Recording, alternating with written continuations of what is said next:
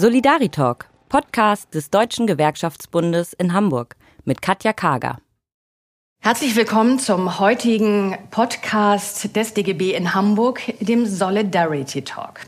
Heute mal nicht mit einem Betriebsrat oder einem Personalrat, sondern mit Rainer Hoffmann, dem Vorsitzenden vom DGB in der ganzen Bundesrepublik, also sozusagen der Chef vom Ganzen. Und der ist seit 2014 an dieser Position. Und äh, warum ich hier heute sitze in einem großen Konferenzsaal, damit wir genügend Abstand zueinander halten können und frisch gelüftet, ist, dass Rainer bei uns in Hamburg am 1. Mai der Hauptredner sein wird. Herzlich willkommen, Rainer. Ich freue mich, dass du dir die Zeit für uns genommen hast. Danke für die Einladung, liebe Katja. Natürlich bin ich gerne gekommen. Sehr schön. Ähm, Rainer, ähm, wir steigen dann einfach mal wirklich direkt im Mang an, ein, weil was mich natürlich interessiert ist, 1. Mai, der große Tag der Gewerkschaften. Dieses Jahr auch unter etwas anderen Bedingungen, so wie im vergangenen Jahr auch schon. Was sind deine Hauptthemen dieses Jahr zum 1. Mai? Was treibt die Gewerkschaften am meisten um? Zurzeit treibt uns alle um, dass wir möglichst rasch die Pandemie hinter uns lassen, dass der Gesundheitsschutz der Menschen nach wie vor im Mittelpunkt steht, aber dass wir auch relativ rasch aus dieser Krise herauskommen und dann mit ganz viel Mut Energie uns an die Gestaltung der Zukunftsaufgaben machen. Das ist in der Pandemie deutlich geworden.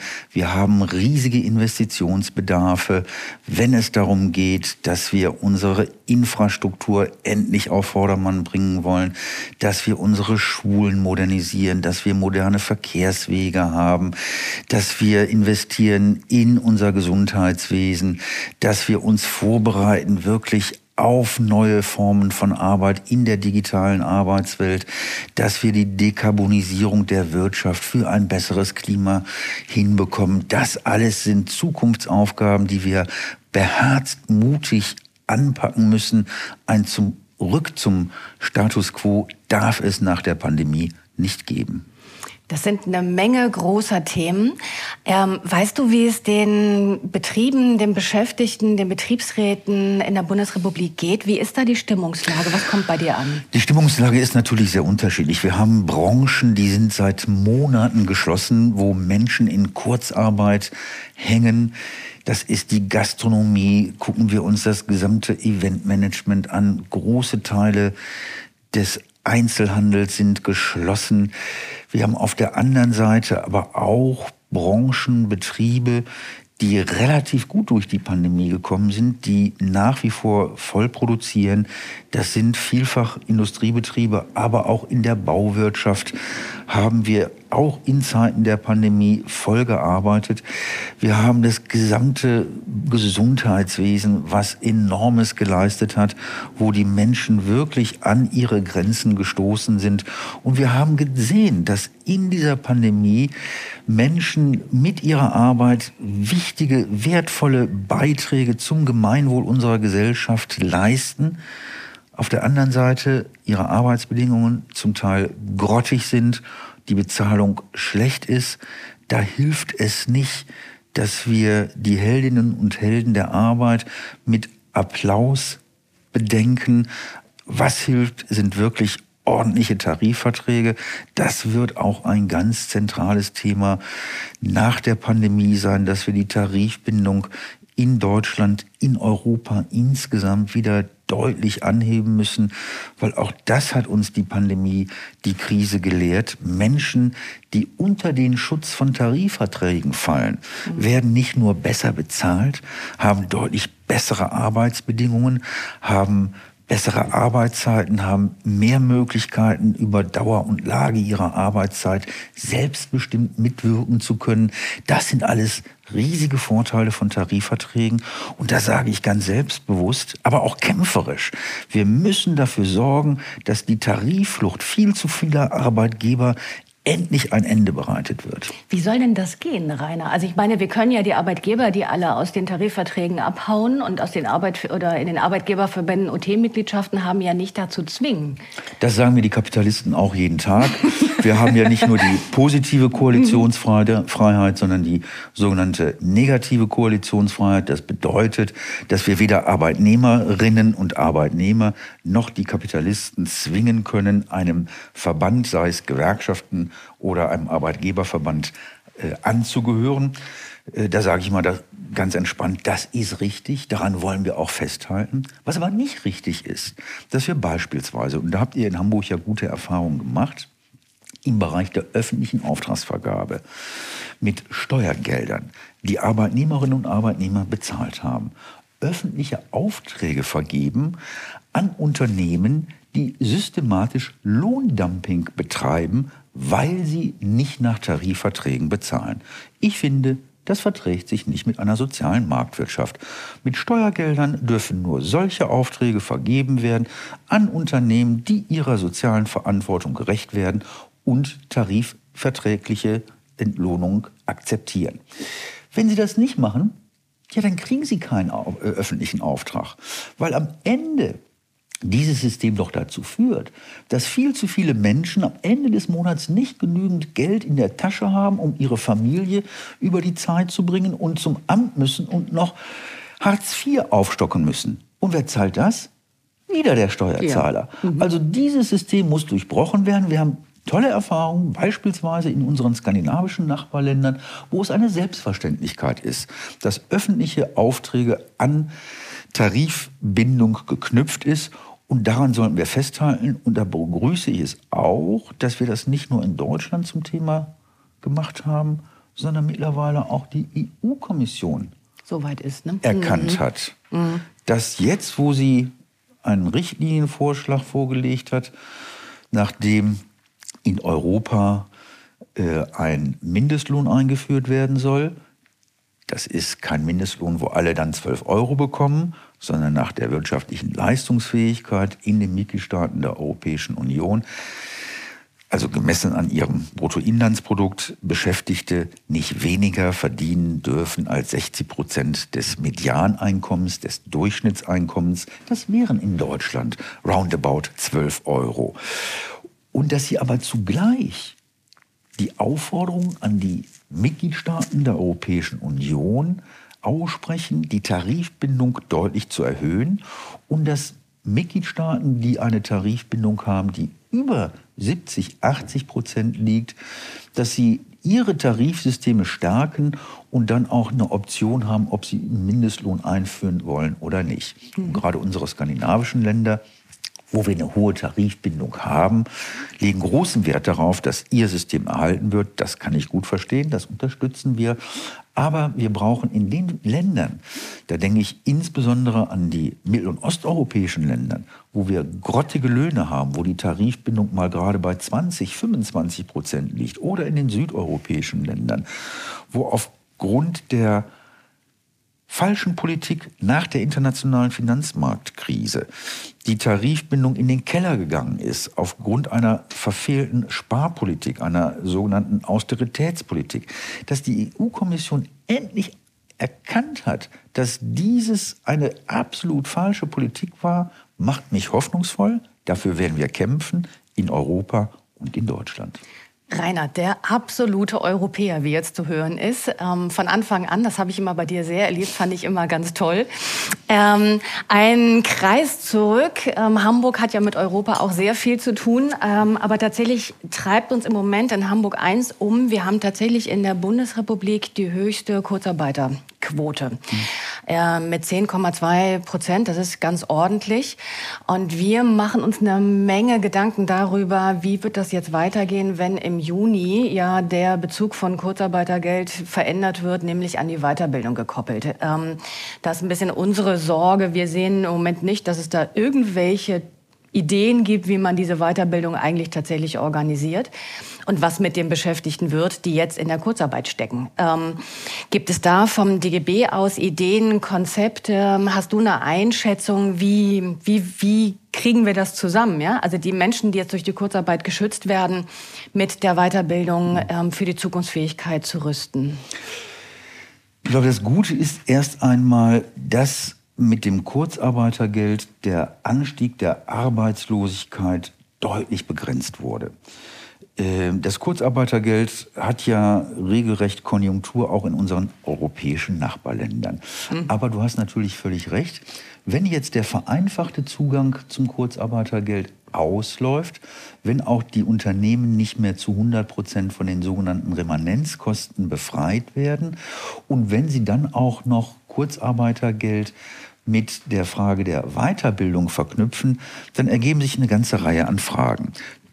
Grundsätzlich ist es natürlich völlig richtig, nicht nur pandemiebedingt, sondern auch aufgrund der Transformation, getrieben durch Digitalisierung und neuen Arbeitsformen, brauchen wir mehr Anstrengungen, um die Beschäftigten fit für die Zukunft zu machen. Deshalb finde ich grundsätzlich eine Verknüpfung der Kurzarbeit mit Maßnahmen der Weiterbildung völlig richtig. In der Pandemie hat sich allerdings auch gezeigt, dass wir viele Bereiche haben, wo Menschen jetzt in Kurzarbeit sind, die sobald die Betriebe, die Gaststätten, die Restaurants, das Eventmanagement, die Hotels wieder offen machen, der Weiterbildungsbedarf deutlich begrenzter ist als in Branchen, die wirklich digitalisierungsgetrieben neue Kompetenzen ihrer Beschäftigten mhm. brauchen. Und da ist eine zu enge Verknüpfung des Bezuges von Kurzarbeitergeld mit der Verpflichtung zur Weiterbildung nicht zielführend, sondern hier müssen wir viel differenzierter rangehen, dass wir uns genau anschauen, welche Bereiche werden in den nächsten Jahren erheblichen Strukturveränderungen unterliegen. Wo müssen wir die Menschen weiter qualifizieren, damit sie auch in Zukunft einen sicheren Arbeitsplatz haben? Und wo haben wir Branchen, die pandemiebedingt jetzt geschlossen sind, wo Menschen zu 100 Prozent in Kurzarbeit sind? Aber wenn es denn wieder weitergeht, dass sie dann auch wieder in ihrem Job äh, arbeiten können und die, Qualifizierungs, die Qualifizierungsbedarfe äh, deutlich geringer sind. Okay. Diesen Widerspruch mhm. haben wir erkannt. Mhm. Und da müssen wir einfach auch gucken, und das geht.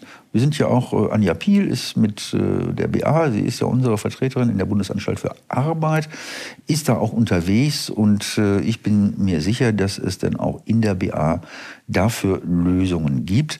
Also das Transfer-Kurzarbeitergeld ist für viele, um es auf den Punkt zu bringen, mhm. durchaus eine Perspektive. Für andere wird es extrem schwierig und da müssen wir in der jetzt schwierigen Zeit, die uns noch einige Wochen, Monate beschäftigen wird, Brücken bauen, dass Menschen dann nicht durchs Rost fallen und äh, Kurzarbeit äh, dann ins Leere läuft. Vielen Dank. Ähm, dann machen wir an dieser Stelle einen klitzekleinen Schnitt und äh, machen das Podcast Lieblingsspiel. Ähm, da musste bisher jeder und jede durch, also auch du. Äh, das heißt, fünf Stichworte quasi in einer Minute. Ich werf dir Stichworte zu und du genau assoziierst, was dir dazu einfällt. Ich bin sehr gespannt. Stichwort Nummer eins. Strukturwandel. Arbeit wird sich verändern, neue Qualifikationen werden äh, notwendig werden. Wir müssen Menschen fit machen für die Zukunft. Berlin. Bundeshauptstadt, lebendig, bunt, schick. Politik. Anstrengend, aber extrem spannend. Politik muss Veränderungen vorantreiben und Menschen eine sichere Zukunft bieten. Umverteilung? Dringend notwendig. Die Reichen müssen endlich mehr zum Gemeinwohl beitragen. Es kann nicht sein, dass wir in einer Erbendynastie enden, wo leistungsloses Einkommen zukünftig die Spaltung der Gesellschaft vorantreibt. Und letztes Stichwort ist Mitbestimmung. Dringend notwendig. Wir brauchen eine Mitbestimmungsoffensive. Da, wo Menschen mitbestimmen können, haben sie bessere Arbeitsbedingungen, sicherere Arbeitsplätze. Die Unternehmen investieren mehr, bilden mehr aus. Mitbestimmung ist Zukunft. Mitbestimmung muss gestärkt werden. Es ist eindeutig dein Format. Vielen Dank, Rainer, für die knackigen, sehr eindeutigen Antworten auf die fünf Stichworte. Ähm, wir haben ja schon einmal Berlin als ähm, Schlagwort gehabt in diesen Stichworten. Natürlich interessiert mich brennend auch, was verbindest du denn mit Hamburg? Hamburg war immer eines meiner Lieblingsstädte, weil meine Mutter kommt aus dem hohen Norden, aus Schleswig-Holstein. Äh, Schwestern und Brüder haben in Hamburg gelebt. Ich war schon als Sechsjähriger immer wieder in Hamburg, habe mich da total wohl gefühlt. Eine total weltoffene Stadt, äh, wo es Spaß macht zu sein, äh, wo es Spaß macht, Freunde zu haben und wo ich regelmäßig gerne hinkomme und jetzt insbesondere am 1. Mai. Ich bin mir ganz sicher, dass die Hamburger sich total auf dich freuen. Aber bevor du am 1. Mai bei uns bist, ähm, habe ich natürlich noch eine Sache, die wir dieses Jahr, wir haben ja nicht nur den 1. Mai dieses Jahr vor uns, sondern wir haben auch die großen Bundestagswahlen vor uns. Ähm, da natürlich auch noch mal an dich die Frage, was sind so die drei großen Forderungen und ähm, Anforderungen, die wir an die Bundespolitik im September stellen werden? Investieren, investieren, investieren in die Zukunft für gute Arbeit und sichere Lebensperspektiven für die Menschen. Ordnung auf dem Arbeitsmarkt. Wir müssen dafür sorgen, dass der Niedriglohnsektor in Deutschland endlich schrumpft. Prekäre Beschäftigung müssen wir zurückdrängen, damit Menschen eine sichere Perspektive haben und von ihrem Einkommen auch ein gutes Leben führen können. Das Ganze müssen wir immer europäisch einbetten. Die Pandemie hat doch gezeigt, dass die großen Herausforderungen dieser Zeit nicht mehr auf nationalstaatlicher Ebene mit Kleinstaaterei zu bewältigen sind, sondern wir brauchen ein starkes, ein solidarisches und ein demokratisches Europa. Und insgesamt, glaube ich, müssen wir für die Stärkung unserer Demokratie kämpfen und jeglichen Nationalisten, Rechtsextremisten in die Schranken weisen. Ich erlebe dich sehr, sehr engagiert und immer noch, seit 2014 machst du jetzt diese Aufgabe, ja, ähm, und auch immer noch sehr mit dem Herzen dabei. Wenn ich dir die Frage stellen darf, Rainer, wo nimmst du diese Motivation und die Kraft her? Das hat ganz viel damit zu tun, dass ich in den letzten Jahren erlebt habe, dass die Kolleginnen und Kollegen im DGB, in den Einzelgewerkschaften, auf allen Ebenen, die Kreis- und Stadtverbände, die vielen ehrenamtlichen Kollegen wirklich eine tolle Arbeit machen. Und es gibt einfach wirklich Kraft, wenn man sieht, wie wir als Gewerkschaften solidarisch zusammenstehen, Veränderungen vorantreiben können, den Menschen Sicherheit geben. Und dann lohnt es sich, sich für zu engagieren. Und das darf auch gerne Spaß machen. Das war immer mein Credo, dass ich gesagt habe, mhm. Gewerkschaftsarbeit darf auch Spaß machen und wir müssen selbstbewusst immer wieder zeigen, welche Erfolge wir errungen haben. Ohne Gewerkschaften sehe diese Republik anders aus und deshalb habe ich nach wie vor Riesenspaß an meiner Arbeit. Und ähm, die Arbeit ist ja nun im Moment, wie bei uns allen, durch Corona geprägt, durch all die Rahmenbedingungen. Wie, wie hat sich denn dein Arbeits- und Lebensalltag jetzt im Zuge dieser Pandemie verändert? Das, was ich am meisten vermisse, sind die unmittelbaren Kontakte zu Kolleginnen und Kollegen, zu Menschen in den Betrieben, in den Verwaltungen vor Ort.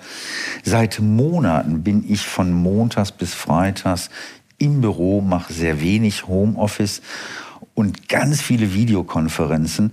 Und da haben wir eine Menge gelernt. Das ist auch klasse. Da werden wir auch vieles rüberretten in die Zukunft. Aber der persönliche Kontakt, der direkte Austausch ist damit überhaupt nicht zu ersetzen.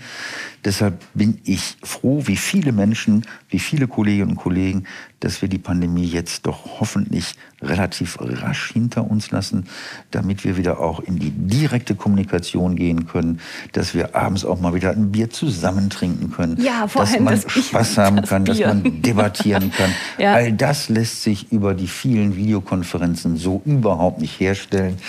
Und äh, deshalb sage ich, äh, der direkte Kontakt ist natürlich auch das Lebenselixier für Gewerkschaften, mit den Menschen zu reden, mit den Menschen zu streiten, sie zu überzeugen, sie zu überzeugen, sich gewerkschaftlich zu engagieren. Das geht mit den Abstandsregeln, mit den Beschränkungen in unserem Alltag, in unserer Arbeitswelt zurzeit überhaupt nicht. Und von daher die Erfahrung, die wir gemacht haben, zum Teil hart, zum Teil haben wir auch einiges gelernt. Deshalb kein Zurück zum Status quo. Lasst uns mutig den Aufbruch wagen in eine bessere Zukunft. Mit Gewerkschaften werden wir das schaffen. Vielen Dank, Rainer. Das ist, der kann einfach nicht nicht motivieren. Das ist ähm, Rainer, hast du einen Lieblingsort hier in Berlin, wo du sagen würdest, wenn mir mal so richtig, ihr könnt mich alle mal gerne haben, ja? Und ich muss mal einmal den Kopf frei pusten. Da ich steige in Hamburg total gerne auf die Fähre, ja, und fahre einmal die Elbe rauf und wieder runter. Gibt es sowas Ähnliches für dich auch hier in Berlin? Ja, ich bin ja fast äh, richtiger Berliner geworden, habe das Glück, draußen in Zehlendorf zu wohnen, nicht weit vom Schlachtensee entfernt. Und äh, einmal um den Schlachtensee herum, roundabout sechs bis sieben Kilometer, einmal zu joggen oder einmal durchzuschwimmen, äh, bei Wind und Wetter mittlerweile, äh, das macht richtig Holla. Spaß. Das Bist macht du schon angebadet? Kopf frei. Ja, aber selbstverständlich. Oh, war, krass. aber der Ehrlichkeit halber, jetzt wo es so richtig kalt war, immer mit einem Neoprenanzug. Aber auch das macht riesigen Spaß und macht fit und hält auch den Kopf frisch. Verstehe. Und letzte Frage, bevor wir zum Ende kommen, Rainer. Ähm, hast du noch einen Traum? Also etwas, was du dir unbedingt noch verwirklichen willst? dass wir in den nächsten Jahren auch in Deutschland wesentlich europäischer werden, dass wir endlich den europäischen Aufbruch auch aus Deutschland heraus organisieren, dass wir nicht immer nur auf den nationalen Spielfeld, auf das nationale Spielfeld äh, schauen, sondern wirklich äh, ganz engagiert, ganz äh, mutig uns europäisch engagieren. Ich sehe das gerade bei vielen, vielen jungen Menschen und ich sehe auch einen gewissen Wandel, dass äh, früher so nach dem Motto, alles Schlechte kommt von Europa, das Gute machen wir äh, zu Hause, äh, dass das gerade kippt äh, und dass auch die Politik äh, langsam aber sicher aufwacht und feststellt, Europa ist mehr als eine Währungsunion, ist mehr als ein gemeinsamer Wirtschaftsraum oder Binnenmarkt, sondern ist Lebensraum, der auch mit Solidarität und sozialer Gerechtigkeit gefüllt werden muss. Und da bleibe ich dabei. Den deutschen Arbeitnehmerinnen und Arbeitnehmern wird es auf Dauer nicht gut gehen, wenn es den Kolleginnen und Kollegen in unseren Nachbarländern schlecht geht. Das ist eine gemeinsame Aufgabe. Und äh, der Traum von den Vereinigten Staaten von Europa habe ich noch nicht zu Ende geträumt. Vielen Dank, Rainer. Vielen Dank für das ähm, spannende, sehr tiefgreifende und auch persönliche Gespräch. Äh, liebe Kolleginnen und Kollegen, das war die Sonderausgabe des Solidarity Talks. Ähm, heute mit Rainer Hoffmann, unserem Vorsitzenden des DGB hier in Berlin. Ähm, der, wie wir gehört haben, immer noch wahnsinnig engagiert ist, überzeugter Europäer und gleichzeitig aber lokal denkt und das eine wie das andere zusammenbringt ähm, in seiner Person. Ähm, ihr könnt ihn alle kennenlernen, ähm, entweder in der kleinen Auswahl äh, bei der Kundgebung in Hamburg ähm, am 1. Mai oder eben am 1. Mai auch bei der großen digitalen Show, die der DGB ja aufsetzt. Alles über das Internet oder unsere Homepage zu erfahren. Ich freue mich, dass Rainer da ist und ich freue mich, wenn ihr alle, liebe Kolleginnen und Kollegen, auch dabei seid. Und ich freue mich, euch zu sehen. Tschüss. Tschüss.